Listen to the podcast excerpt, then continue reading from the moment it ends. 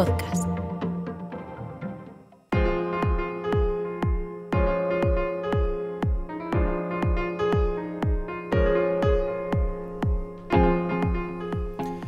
Tiempo de básquet, tiempo de grada 988. Esta es la historia de nunca acabar. Mm, Cada victoria del COP parece que es la última, que es la definitiva, que ya están los deberes hechos, que la permanencia está conseguida.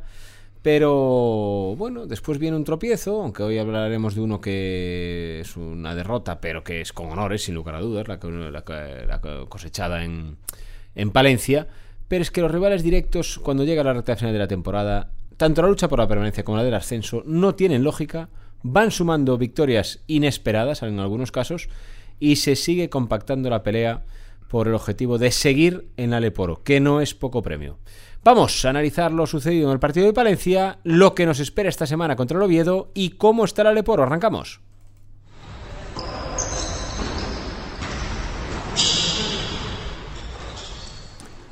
Lo dicho, venimos de derrota con las botas puestas ¿eh? en Palencia, un COP con pocos jugadores contra uno de los mejores equipos de la liga y tuteándolo, tuteándolo, mejor dicho, hasta el final. Y ahora viene el partido contra el Oviedo, que es un rival directo en la lucha por la permanencia en el Paco Paz el sábado. Todo esto con seis jornadas todavía por disputar y con las matemáticas diciendo que al COP eh, probablemente le haga falta una más. ¿Eso es así, Jesús Garrido, o tú qué opinas? Pues todo apunta a que puede ser así, si seguimos la tónica de las últimas dos, tres jornadas, donde siempre se produce alguna victoria sorprendente si coges la clasificación, aunque yo creo que hay alguna que no es tanto sorprendente, porque aunque un equipo esté por arriba, no es lo mismo jugarse una plaza, si quedas quinto sexto, con la motivación que tiene la, la permanencia, y se igualan las fuerzas. Pero yo creo que ganando al Oviedo, por fin podríamos decir la frase que la permanencia ya está pues a falta de, de firma. Eso sí, como no, pues... Es que lo decíamos cuando ganó el COP en Albacete. ¿eh? Lo decíamos el miércoles cuando ganó con Almansa. Y da la sensación de que, hombre, la, la 11 es la definitiva, pero que va a hacer falta la 11. Que sin la 11 no va a llegar.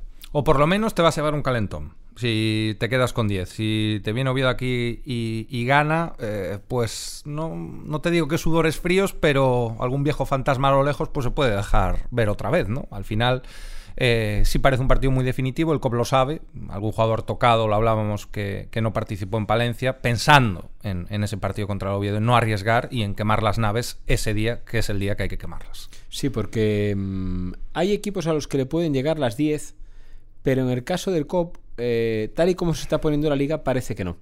Porque los dos con los que sí tiene la verás son Melilla y Albacete, que ahora mismo son los claros candidatos a descender. Pero claro, esa tercera plaza de descenso sería o Almansa, con el que has perdido la verás, o Cáceres, con el que has perdido la verás, o Iraurgi, con el que tienes que ir a jugar a Azpeitia, Ujú. u Oviedo, con el que tendrías perdido la verás, y un 0-2, porque quedarte con 10 supone que has perdido otros Claro, partidos. claro, el contando esa derrota, claro. Es decir, que con 10 podría llegar a alguien, pero muy improbablemente al COP. Claro, porque has perdido esos basquetaveras. Nos acordamos de esa última falta el otro día con la Almansa, que en ese momento parecía lo de menos, porque ya pensabas que con la victoria pues eh, podía ser para adentro. Pero esa falta, faltando un segundo, pues a lo mejor luego juega su papel, al menos en estas cuentas de la lechera que, que hacemos. Pero bueno, al final es muy complicado, son muchas fórmulas, hay que ver resultados, pero todo se resume muy fácil. Ganar al Oviedo, cerrar el vestuario y después yo creo que ya con 11 esto está más que sentenciado, aunque haya que esperar una o dos semanas más para confirmarlo por, por las matemáticas, ¿no? Es como lo del Arenteiro, al final lleva ascendido un mes y medio, otra cosa es que se demore un poquito el- la matemática. Sí, pero es verdad que va a hacer falta esa, esa 11. Eh, porque, porque eso, la liga decíamos hace unas semanas, si llevan tres victorias no van a ganar seis. El Org lleva dos seguidas. Claro. Eh, el COP, que está en lucha por la Valencia, ayer tira al poste en Palencia Sí. contra un equipazo y con muy poquitos jugadores. El Melilla exprima hasta el final a Andorra, en Andorra.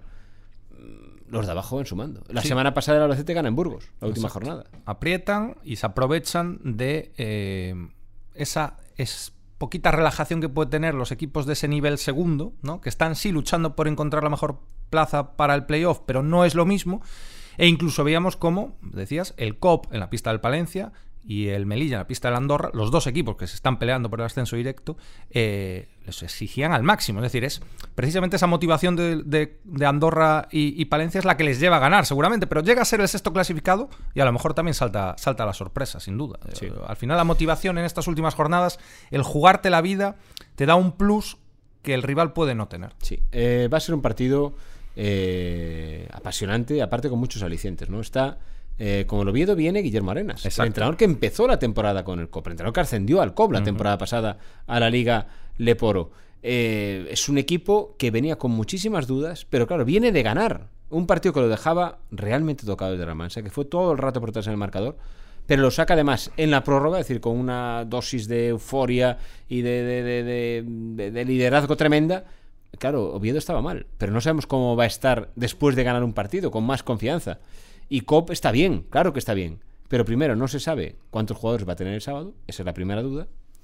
Y no se sabe, nunca, nunca sabes cómo puede responder en un partido que sí es necesario, que sí es de cara o cruz. Sí, eh, al final hay que quedarse en el lado optimista con esos dos partidos que estuvo contra la espada y la el COP, eh, antes de llegar a esa situación desahogada, y que lo sacó con un sufrimiento, pero que dio una muestra de cierta solidez que no había dado a lo largo de la temporada, ¿no? De incluso cuando las cosas iban mal, mantener la cabeza fría, asumir los fallos y seguir trabajando sin desconectarse. A eso hay que agarrarse para jugar otro partido que parecía que a lo mejor ya no hacía falta volver a jugar, pero que hay que cambiar el chip y jugar pues como el día del Albacete, como el día del Almansa, sin ir más lejos, y volver a esa motivación de final, de partido decisivo. Eso lo, seguro que Félix Alonso se lo transmite a los jugadores, que los jugadores lo van a entender y que yo creo que también el Pazo, un sábado por la tarde, ya sin Semana Santa, ya sin festivos, eh, va a volver a responder eh, y a empujar, si hace falta dar ese poquito, lo dará. Seguro, yo creo que eso va a ser entradón.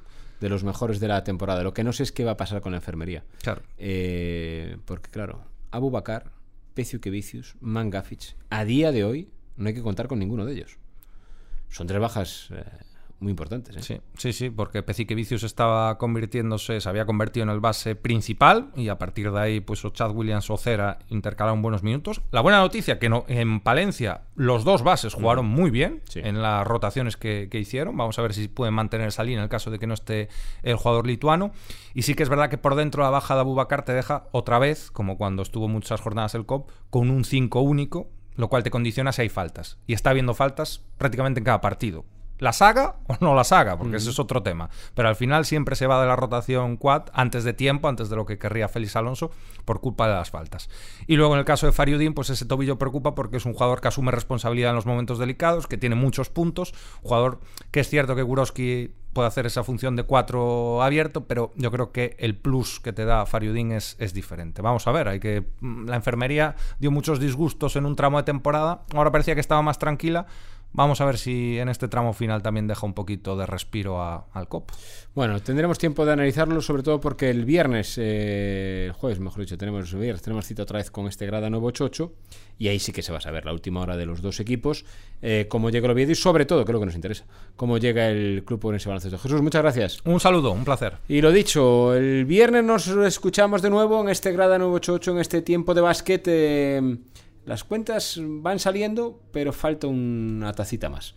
A ver si era del sábado, esa sí que sería la definitiva contra el Oviedo. El viernes le contamos eh, con cuántos jugadores cuenta Félix Alonso y cómo llega el Copa a ese partido. Gracias por seguirnos, por escucharnos. Adiós.